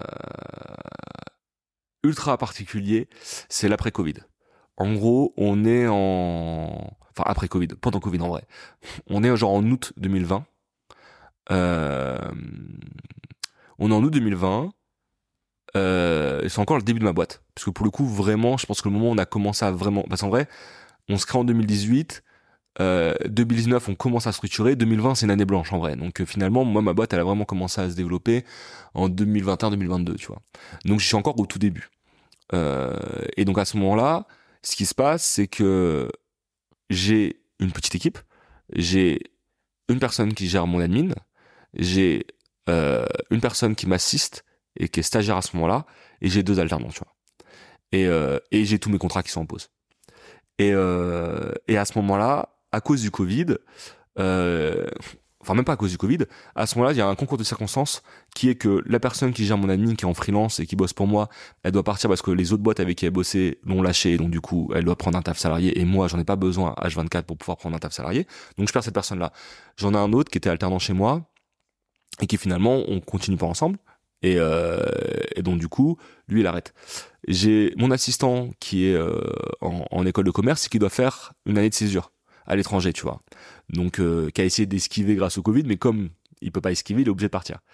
Et du coup, il reste qu'une seule personne, après la personne qui m'a rejoint, Milan, euh, qui reste avec moi. Donc à ce moment-là, je suis dans une situation où mon équipe repart à zéro. Euh, j'ai plus qu'une personne avec moi et j'ai euh, tous mes contrats qui sont en pause. Et en plus de ça, j'ai un, une grosse maison de disques qui vient me voir en me disant, écoute, on voudrait recruter, recruter pour devenir boss d'un label chez nous, tu vois. Et, euh, et le Covid n'est pas fini. On est en 2020, on ne sait pas comment ça va évoluer. Et euh, forcément, les conditions sont intéressantes. T'es en CDI, on m'autorise à garder ma boîte, même si justement, comme elle est en période de transition, c'est le moment où je me dis mais je peux la garder, mais si je suis pas là pour la développer, c'est mort, tu vois. Et donc à ce moment-là, je me dis est-ce que j'arrête ce que je fais pour rentrer dans cette boîte-là qui est une boîte prestigieuse, euh, gérer mon propre label, euh, avoir le salaire qui va avec. D'autant plus que moi, avec mon business, comme j'ai un système de pourcentage, bah même si demain j'arrête mon business, je continue à toucher de l'argent pendant un certain nombre d'années. Donc autant dire que en ce moment j'aurais fait full package, on va dire. Et, euh, et je me pose la question et je me dis 2020 euh, du coup j'ai 27, 26, tu vois. Je me dis c'est un peu peut-être le moment de faire ce switch là.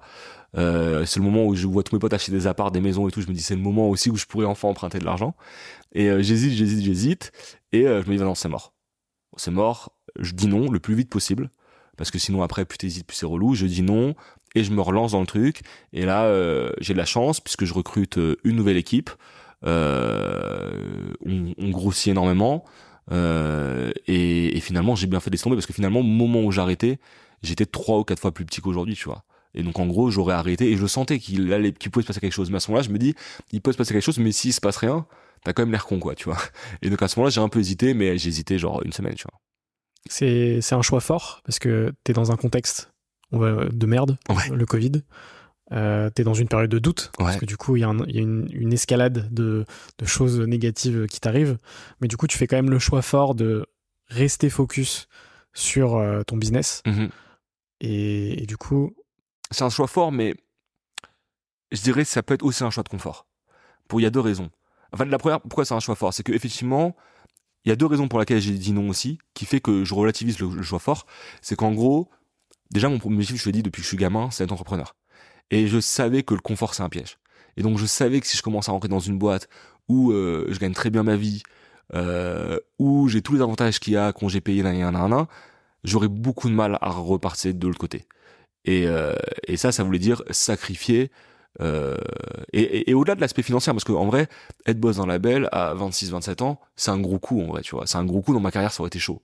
Mais je me dis, je rentre dans un confort. Et moi, c'est pas le confort qui m'a animé depuis le début, tu vois. Je, je suis pas intéressé par ça. Donc, je me dis, si je rentre dans ce le confort, c'est fini, j'arrête plus, tu vois. Et l'autre raison, qui pour le coup est l'inverse, c'est que avoir sa boîte, c'est confortable en vrai. Parce que, alors certes, il y a l'aspect financier qui est stressant, pouvoir payer les gens avec qui tu bosses, ça c'est relou. Mais par contre, finalement, euh, c'est toi qui décides. C'est toi qui réussis ou qui échoue, et c'est toi qui décides de mettre en avant tes échecs ou tes réussites.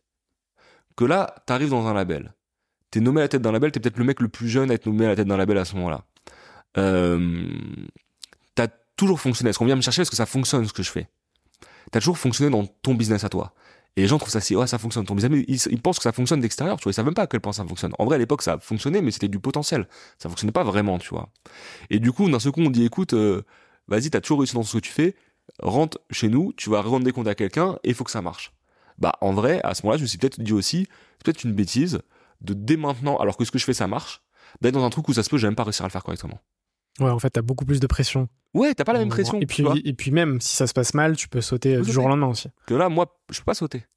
Moi, genre, je peux merder, je peux pas sauter, tu vois. Je peux être nul, je peux pas bosser pendant, euh, je peux être nul, je saute pas, tu vois. Ouais. Ce qui va me faire sauter, c'est le jour où il y a plus d'argent. Mais je suis dans un truc où, euh, là, tu rends des comptes qu'à toi-même. Et c'est agréable de rendre des comptes qu'à toi-même. Et, et surtout, quand ma motivation à moi, elle a jamais été de, sais, à un moment, euh, je me suis dit, euh, ça m'intéresse même pas, en vrai. J'aurais fait ça pourquoi? Pour faire un emprunt et m'acheter une baraque, mais ça, ça, ça me sert à quoi, tu vois? Mon but, c'est de bosser et de créer ma boîte. Donc, en vrai, euh, j'aurais eu cette maison, j'aurais été content, j'aurais fait quoi après, tu vois?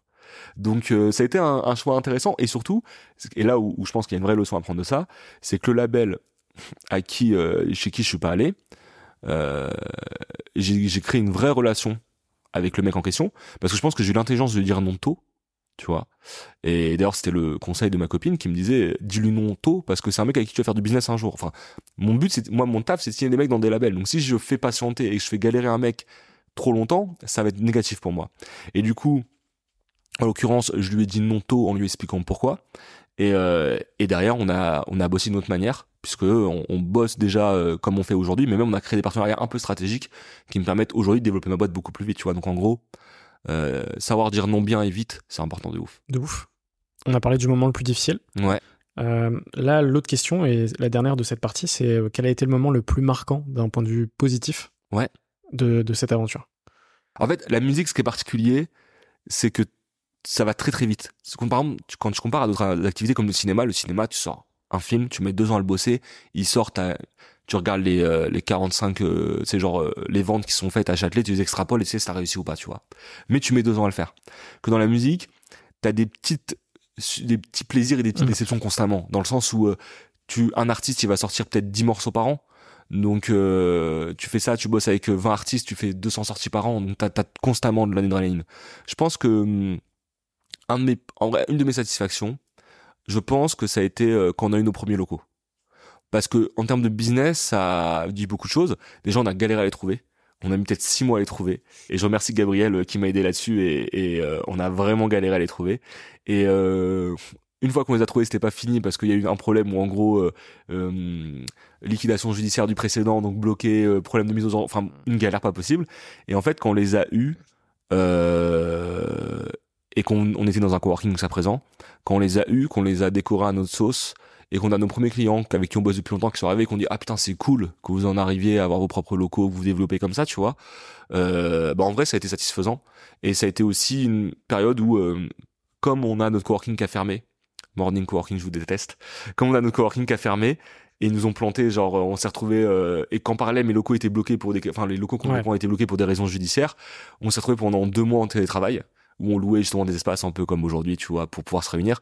Et du coup, le fait de tous se retrouver au bout de deux mois après les travaux, etc., après avoir les locaux, ça m'a vraiment fait un truc de putain, c'est cool. On est une vraie équipe. Euh, j'ai la chance de pouvoir salarier tous ceux qui bossent avec moi, de créer un, de, de vraiment avoir un truc périn. Euh, et, et ça, c'était un accomplissement quand même, tu vois. C'était un accomplissement de, de réussir à, à voir que la boîte avance. Et ça, c'était il y a un an. Et entre temps, on a continué à grossir, on a continué à grossir, donc c'est appréciable, tu vois. Ouais, puis c'est un, ca- un cap important dans un, dans un business, dans une entreprise, tu vois. Euh, Ouais. Y a, t'as aussi le premier salarié, les premiers locaux. Ça. Enfin, c'est des choses qui, qui marquent, tu vois. de ouf. Et, et surtout quand t'as des locaux à toi, euh, t'as cette notion d'engagement. Et de t'es obligé de te projeter. Parce que quand t'as un coworking, tu changes facilement. Quand t'as des locaux à toi, faut que tu te projettes sur plusieurs choses. Déjà, est-ce que t'as l'argent pour tenir? Euh, sachant que quand t'as des locaux, tu vois, genre tu te retrouves à, sortir énormément d'argent. Je, je pense que à la prise des locaux, euh, j'ai dû dépenser 50, 60 000 euros, tu vois. Donc, faut les sortir. Euh, et la deuxième chose, c'est euh, il faut que tu te projettes. Ça t'oblige à te poser des questions sur je me projette en, parce que comme tu t'engages sur trois ans, tu te dis ok, ma boîte elle sera quoi dans trois ans? Est-ce que je vise suffisamment gros ou parce que finalement t'arrives t'es là tu on est 6 euh, si tu dis je prends des locaux pour 6 tu peux plus grossir et à l'inverse si tu dis je prends des locaux pour 15 et que tu restes à 10 toute ta carrière t'as payé 5 places de trop pour rien tu vois donc c'est un moment où tu te poses aussi en te disant écoute et moi c'était l'occasion aussi de me poser en me disant écoute il me faut combien de places parce que c'est quoi mon business vers quoi je veux aller et, euh, et comme moi j'ai pas un modèle de volume et j'ai pas un modèle scalable en vrai tu vois moi mon business c'est de trouver les bons artistes pour gagner plus d'argent par artiste Tu peux pas l'automatiser. je peux pas l'automatiser ça. Et donc je suis pas dans un truc où t'as des startups qui se passent de, qui recrutent 50 Mm. personnes. Moi mon truc c'est de dire il faut que j'ai les bons artistes et les bons salariés. Et donc du coup ces moments-là où tu te dis ok te- je vais prendre quelle place, quelle taille, etc. C'est aussi des moments où tu te poses et c'est assez agréable de te dire ok euh, je me vois où, tu t'imagines des scénarios et euh, tu dis ok mais en vrai euh, mon business ça va être ça et il va falloir que je fasse comme ça tu vois. Ok, super, super intéressant. On passe à l'avant-dernière partie du podcast sur l'entrepreneuriat, des questions un peu plus, un peu plus génériques. Mhm. La première, c'est est-ce que tu peux me parler d'une rencontre euh, en particulier Ouais. qui, euh, qui a marqué ton aventure? Je sais que des rencontres, il y en a plein, il y en a des, des, des centaines, mais une en particulier, tu vois, qui a été un peut-être un, un, un change maker important dans, dans ton parcours? Euh, il y en a eu plusieurs, et mais je pense que je vais dire la première. Parce qu'en fait, en vrai, les autres, elles sont arrivées, il y en a eu plein, tu vois. Je pense notamment à Matt de Bouscap, etc. Mais je pense que le premier truc qui a été décisif dans ma vie, euh, c'est quand j'ai rencontré Alassane Konaté, le qui est devenu, entre temps boss d'un label chez Warner, tu vois, Eddie, qui fait des belles choses. D'ailleurs, on fait des belles choses ensemble aussi, puisqu'on a plusieurs artistes qu'on a signés chez lui. Euh, il était directeur du label Dean Records, donc label indépendant qui produit Medine. Un label au Havre, paumé, qui, on va se dire la vérité, n'avait pas tant de succès que ça. Parce que euh, il développait du rap conscient, à une époque où ça marchait plus, etc. Et, euh, et le, donc je postule chez eux parce que, comme je disais, fan de Medine, moi je connaissais pas vraiment euh, le label, je connaissais Medine. Et j'arrive là-bas, je rencontre le mec. Et, euh, et je rencontre le mec, et on fait une journée entre guillemets test ensemble, où je, suis avec lui, etc. Et, euh, et du coup, moi j'ai euh, 21 ans à ce moment-là, tu vois. J'ai 21 ans. Alors j'ai fait plein de trucs parce que faisais du référencement, etc., etc. Mais j'ai 21 ans, je suis encore jeune, je, je suis très déterminé, très sûr de moi, mais euh, j'ai quand même que 21 ans et il est quand même assez impressionnant, tu vois. Et euh, à la fin, c'était genre l'entretien de stage, et à la fin de la journée, en plus c'était genre le 2, euh, le 2 janvier, un truc comme ça, tu vois, j'ai un pote, Nico, merci à toi, qui m'emmène jusqu'au parce que moi j'ai toujours pas le permis, etc. Et, euh, et on fait le, pendant une journée, lui va voir sa mif et moi je reste avec euh, Salsa. Et donc Alassane, à la fin de la journée, il me dit, écoute, t'es brillant, je pense que t'es extrêmement brillant, je pense que je suis pas assez gros pour te garder, mais viens avec moi pendant 2-3 ans, on nique tout, après tu pars ailleurs. Et tu dis ça à un mec qui va être stagiaire chez toi, tu vois. Donc tu te dis, euh, enfin le, le mec me donne une considération impressionnante au moment où je parle avec lui, tu vois. Et surtout au moment où je parle avec lui, en vrai, je connais rien à la musique. C'est juste que, vas-y, il a senti un potentiel. Et il a senti un potentiel avec pas mal de monde. C'est vraiment un découvreur de talent, tu vois. Et en gros, ce mec-là, encore aujourd'hui, euh, c'est quelqu'un avec qui, qui vraiment qui me motive, tu vois, et qui m'a motivé parce qu'il a su me donner la confiance au bon moment. Et je pense que tout ce que j'ai fait après, tu dis que ça a été vite, c'est aussi parce que je suis tombé sur quelqu'un de bienveillant quand je suis rentré dans la musique qui m'a poussé dès le début. Et, euh, et ce qui pas toujours le cas parce que t'as beaucoup de gens quand ils voient quelqu'un qui est déterminé, qui arrive et qui a beaucoup envie, surtout dans la musique où c'est un milieu où il y a peu de place, peu de place. Tu vois, en vrai dans la musique, euh, dans le rap, t'as quoi? T'as 500 personnes qui bossent à tout péter en France. Tu vois, à des postes euh, entre guillemets où il se passe quelque chose de professionnel. Donc en gros, euh, le mec qui arrive et en vrai, déjà, il prend potentiellement ta place. Tu et surtout que j'ai 500 personnes, toujours confondues. Donc dès que tu commences à dire ouais, moi je vais être boss de label, il y a peut-être 40 boss de label. Donc en gros, le mec, il arrive potentiellement, il vient prendre ta future place, tu vois. Et lui, dès le début, il m'a extrêmement motivé en me donnant confiance, en me disant vas-y, euh, fonce, tu vas y arriver. Et, euh, et c'est ce qui fait que j'ai eu la chance d'être dans un milieu, de grandir avec des gens bienveillants. Et je pense que ça a aussi dicté la suite des gens que j'ai rencontrés, les atmosphères dans lesquelles j'ai vécu. Il y a beaucoup de gens qui disent ouais, la musique c'est un milieu dur, euh, les gens sont sont des requins, etc. moi, je l'ai pas vécu parce que j'ai commencé avec un mec bienveillant. Je me suis, du coup, pour moi, la musique c'était bienveillant. Et donc du coup après j'ai rencontré des gens bienveillants sur mon passage et les gens pas bienveillants, je les ai évités. Et j'ai essayé de créer un atmosphère bienveillant avec les gens avec qui je travaille, tu vois. Donc en gros, je pense que j'ai euh, j'ai créé ma bulle parce que dès le début j'étais avec quelqu'un de bienveillant qui m'a donné confiance en moi. Enfin j'avais déjà confiance en moi, mais pour le coup euh, pas autant que ce que lui, j'avais pas autant confiance en moi que lui avait confiance en moi, tu vois. Et, euh, et il m'a mis dans un atmosphère bienveillant qui je pense m'a suivi tout le long de ma carrière et, et donc ouais, je pense plus grosse rencontre à Hassan Konaté, directeur de Eddie et Dean Record. Tu vois, dans la, dans la centaine d'épisodes que, que j'ai pu faire, euh, c'est, toujours un exemple qui, euh, qui revient. C'est-à-dire qu'il y y a cette première personne qui te fait confiance, qui est un élément euh, ultra, ultra important pour la suite. Mm. Et en fait, sans cette première personne, potentiellement, ça aurait été beaucoup plus difficile. De malade. Et, et, et du coup, le combat, c'est de trouver cette première personne. Et trouver cette première personne, je pense que c'est aussi une... Par exemple, je parlais de la bienveillance. En vrai, moi, quand j'ai écouté Medine, dans ses morceaux, il disait ma paroisse c'est Dean Record. Donc, il mettait en avant son label. Et Medine, c'est un mec, euh, pas forcément les auditeurs le connaissent pas forcément, tu vois, mais c'est un mec où en gros, qui fait du rap conscient, enfin, qui faisait du rap conscient, il a un peu évolué, et qui était un quelqu'un qui était vraiment dans l'apprentissage, dans le côté positif, etc. Et donc, du coup, je pense que j'ai été naturellement attiré par son discours. Et, et c'est fait que j'ai eu la chance de postuler chez la bonne personne. Et je pense que, en gros, euh, faut trouver son mentor dans sa vie, c'est pas simple. Et, et, et, je pense que son mentor, t'es attiré par les mentors entre guillemets qui, qui te ressemblent. Tu vois, j'aurais pu décider d'aller chez un manager un peu aigri, d'un rappeur euh, très égo trip, et tu vois, dans un truc de ouais, on est là pour le bling bling. Mais c'est pas mm. ça qui m'intéressait. Moi, ce qui m'intéressait, c'est un mec qui mettait en avant le côté euh, on est entre nous, parce que c'est dans ces textes, on est entre nous, on se développe entre nous, on a besoin de personne, tu vois. Et, et, et je pense que c'est ça. Et, et, vraiment, la personne que tu choisis, entre guillemets, mentor, même si tu le choisis pas, mais en vrai, tu provoques la rencontre. Moi, c'était un mail, tu vois et bah cette personne-là, elle va décider beaucoup de choses dans ta vie, tu vois. Avant de passer à la partie finale du podcast, ouais. Euh, un jeune aujourd'hui qui se lance dans la musique, ouais. c'est quoi ton, ton conseil, tu vois? Mon conseil, il est simple. Faut bosser. Faut bosser en dehors de ce que tu... Enfin, il faut que tu fasses des choses. Et faire des choses, aujourd'hui, pour moi, il y a deux facilités de le faire, deux choses simples pour le faire. La première, c'est bosser dans un média bénévoles. Il y en a plein des médias bénévoles, tu vois, qui font pas d'argent, etc. Et euh, tu bosses avec eux et tu essaies de bosser avec eux, mais sérieusement. Moi, typiquement, le fait d'avoir euh, eu mon propre média, ça m'a permis euh, derrière d'être opéré par Bouscapé. C'est comme ça que j'ai commencé à bosser avec Bouscapé. Ils m'ont fait venir pour, à la base, les articles que j'écrivais. Qui m'a permis derrière de, euh, de m'occuper du business avec eux, tu vois. Donc je suis parti des articles, j'ai fini par faire du business. Et pourquoi ils ont vu mes articles? Parce que je faisais des articles qui fonctionnaient. Sauf qu'à l'époque, il n'y avait pas de médias, donc tu étais un peu obligé, il y avait que des médias pros, il n'y a pas vraiment de médias bénévoles. Maintenant, il y a une quantité de médias bénévoles. Euh, je pense qu'il faut essayer de trouver le média qui correspond à ce que tu veux faire plus tard. Par exemple, tu vois, il y a un média qui s'appelle Ventrap, que moi j'aide beaucoup, qu'un média qui parle de business.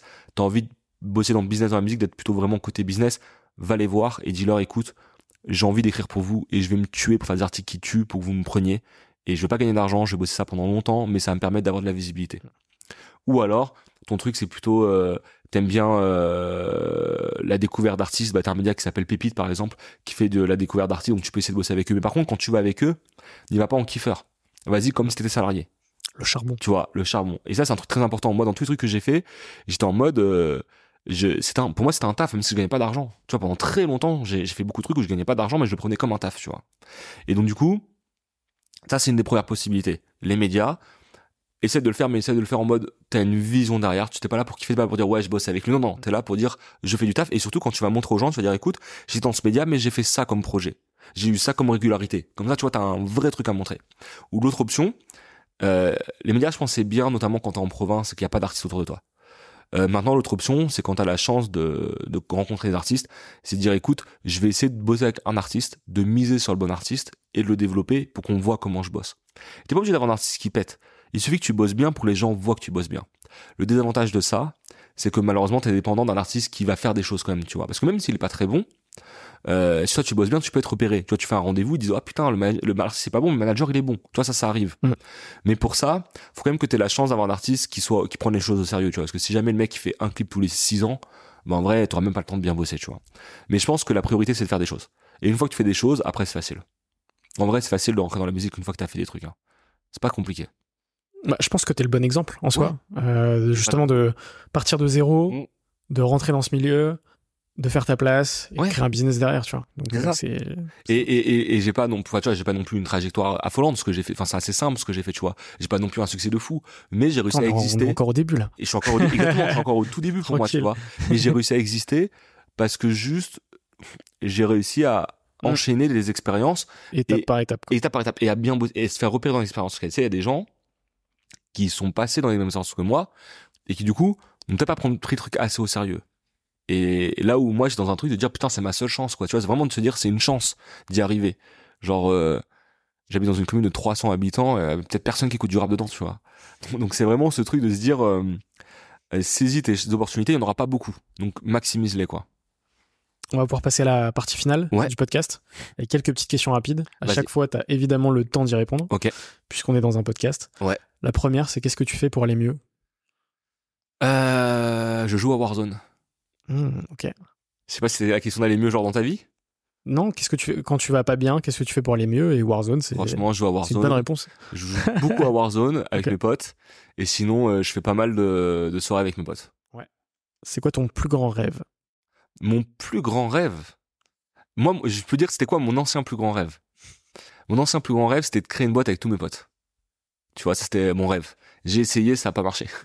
Donc c'est plus mon rêve.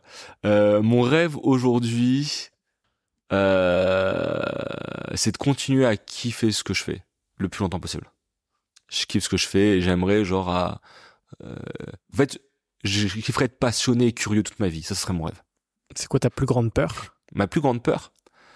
Euh... Euh, ma plus grande peur, en vrai, c'est les peurs classiques. Hein, c'est plus, euh, c'est plus lié euh, à la famille en vrai, tu vois. C'est de se dire, ma plus grande peur, c'est peut-être de voir mourir un de mes frères et sœurs, mm. par exemple, tu vois. En vrai. Est-ce que tu as un livre à me conseiller? Alors, tu me demandais comment j'essaie d'aller mieux, enfin comment je faisais pour aller bien. Je lis beaucoup de bouquins. Et du coup, j'aurais tendance à t'en conseiller plusieurs. Alors, si on veut des, des bouquins plutôt, business, il y a deux livres qui sont super intéressants, d'autant plus dans mon domaine. C'est un livre qui s'appelle Mainstream. C'est un livre, euh, un, gros bouquin. Euh, je crois que ce mec qui l'a écrit, c'est Frédéric Martel, je crois, qui a aussi euh, un podcast à Radio France. Et en gros, c'est un livre qui explique comment est construit la culture dans les différents pays. Genre Bollywood, genre la K-pop, genre l'industrie du cinéma aux États-Unis avec les mecs qui rachètent euh, les, champs de maïs pour le popcorn. Enfin vraiment très intéressant et assez exhaustif. Ça c'est le premier livre que j'ai trouvé intéressant. Il y a un autre livre qui est super intéressant qui s'appelle La menace fantôme. C'est euh, comment c'est l'âge de l'accès. C'est qu'en gros jusqu'à présent on achetait la musique, on achetait des euh, on, achetait des biens. Maintenant on loue tout. On, a, on prend tout sous forme d'abonnement, tu vois. Et euh, du coup, ça a été écrit par un mec qui était à Sciences Po et qui est maintenant le directeur général de Samchat France. Donc ça, c'est deux livres un peu business et, euh, et des livres un peu plus euh, divertissement, on va dire. Euh, je viens de finir les reflets, les éclats, les éclats. Je suis très mauvais en nom. Les éclats par le mec qui a écrit American Psycho. C'est très très bien. Et euh, voilà, et puis après j'en ai lu plein, mais je te dirai ça. On mettra ces, ces refs euh, dans la description, en tout cas je me les note. deuxième question, c'est est-ce que tu as un film ou une série à me conseiller? Une série qui s'appelle Sévérance, qui est une série produite par Apple TV. Et en vrai c'est trop bien. Ça paraît pas bien au début, donc faut continuer jusqu'au bout. Et en gros l'histoire c'est quoi? C'est... en plus, ça va avec le thème, enfin pas avec le thème du podcast, mais ça c'est marrant. C'est en gros, tu décides tu peux faire une opération dans ta vie qui te permet que quand tu vas au bureau, tu te rappelles pas de ce qui se passe en dehors du bureau J'ai passé la bande annonce. Et en vrai, c'est un truc de malade. C'est trop trop chaud. Voilà. Vas-y, je me, je me la note. Euh, c'est quoi ta musique du moment? Euh, ma musique du moment. Euh, ma musique du moment, je vais dire, c'est un jeune artiste avec qui on travaille, qui s'appelle H la drogue, euh, qui a fait un morceau qui s'appelle H, que j'adore, et euh, qui est bossé chez nous par un mec qui s'appelle Gabriel, qui, est, qui est du coup, avant faisait que le business, maintenant fait business et gestion de projet, son premier projet en gestion de projet, et qui a fait un taf de malade. Et, euh, et donc le- cet artiste a commencé à avoir un bon engouement autour de lui, et donc euh, j'adore sa musique, et surtout j'aime beaucoup le taf qu'on a fait dessus. Ok, je connaissais pas, donc euh, je vais- C'est tout petit encore, je mais c'est très, très potentiel. Si tu pouvais racheter n'importe quelle boîte sans limite financière, ce serait laquelle? Racheter n'importe quelle boîte sans limite financière, je, je me demande si je rachèterais pas une, une entreprise un peu en difficulté. Tu vois, genre une entreprise où vous savez, le, le, le changement, il va être... euh, Quand j'étais petit, j'étais... Bah tiens, tu me demandes un exemple d'entrepreneur, je l'ai. Euh, Bernard Tapie. Mhm. Quand j'étais petit, c'était le truc, on me disait, ouais, il achetait des boîtes à 1 euro et il les faisait remonter. Bah voilà, mon exemple d'entrepreneur, je me rappelle, j'étais au McDo avec mon grand-père, j'avais 8 ans, il m'a expliqué ça. C'est ça mon exemple d'entrepreneur. Je pense que ça vient de là. Et du coup, si je, après, en vrai, si je devais racheter une boîte aujourd'hui, je pense que j'arrêterais Google pour YouTube. Parce que YouTube, moi, je kiffe à la base et je trouve qu'ils sont trop nuls en ce moment. Et du coup, mon combat, ça serait de racheter Google pour essayer de faire remonter YouTube. Voilà. Carré. Euh, Est-ce qu'il y a une question que tu aurais aimé que je te pose mais que je ne t'ai pas posée dans cet échange? C'est quoi le plus dur au quotidien quand entrepreneur? Je pense que c'est ça la question que j'aurais aimé que tu me poses.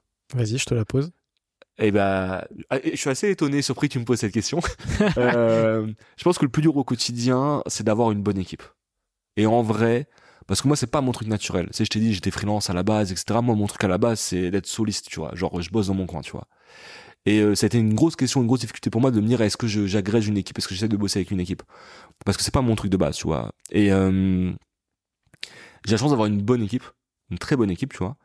Et, euh, et je pense que c'est le plus dur, c'est le combat, c'est ce combat-là. Tu vois, c'est de se dire, réussir à avoir une équipe, l'avoir, la garder, euh, la faire évoluer, la faire progresser avec toi. Et quand c'est pas un truc que t'as de base, euh, c'est un truc qui est compliqué. Mais que j'espère réussir à le faire un minimum bien, tu vois. Et, et ça, ça a été vraiment le défi. Et justement, des mecs comme Alassane ou Ahmad, qui pour eux ont beaucoup plus ce truc, euh, tu sais, de, euh, donc Alassane de Dean Record et, et Ahmad de Bouscapé, qui ont vraiment ce truc du relationnel que dès que tu le vois, tu le kiffes le mec. Et bah du coup, c'est là-dessus qui m'ont aidé à bosser dessus, tu vois. Puis c'est aussi très relié à la, la personnalité.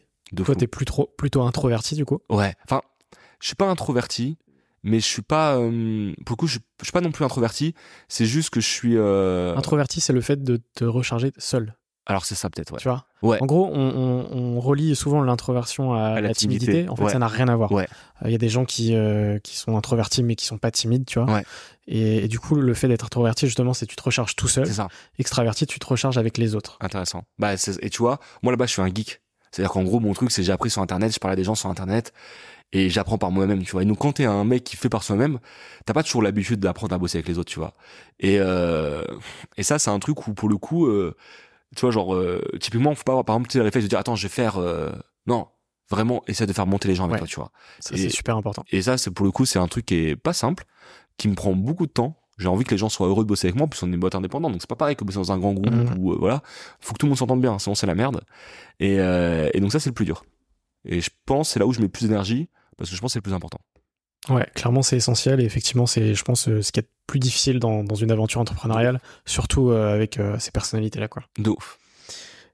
Il me reste deux questions pour toi. Le premier, c'est est-ce que tu as un entrepreneur à me conseiller pour de futurs épisodes? Ouais. Euh... Alors j'en ai un que j'ai pas réussi à avoir pour mon podcast.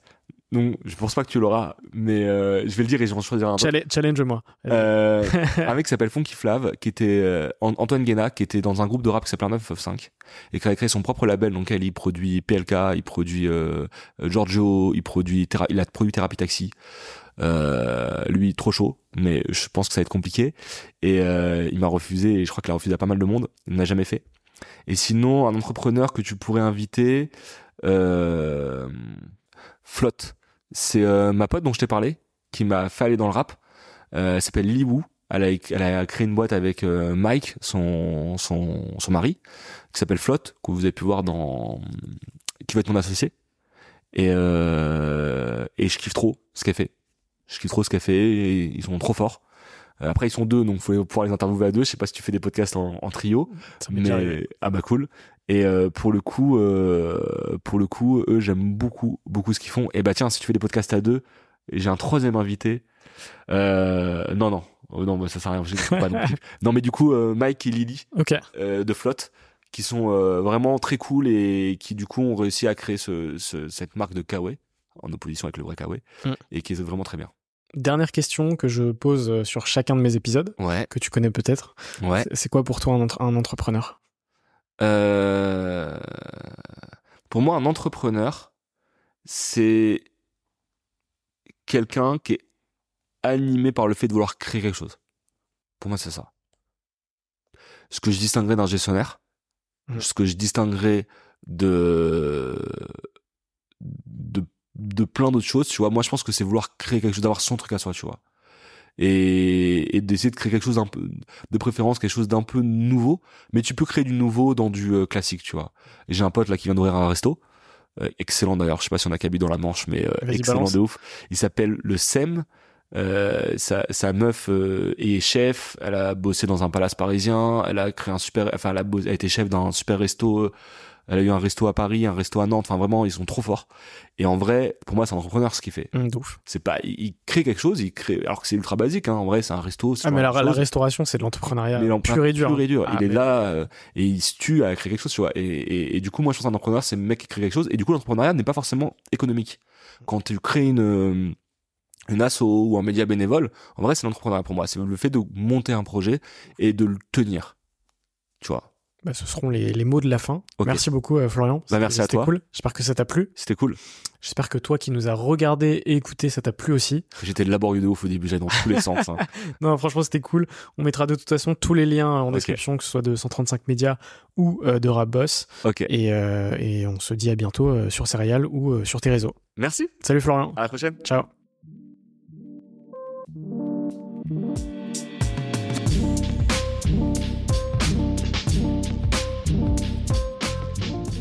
Merci d'avoir écouté cet épisode, j'espère qu'il vous a plu. Si vous aimez Serial Entrepreneur et que vous souhaitez nous soutenir, c'est très simple. Vous pouvez vous abonner sur votre plateforme favorite, mettre 5 étoiles sur Apple Podcast et Spotify et partager l'épisode à votre réseau. On se retrouve dimanche prochain pour un nouvel épisode.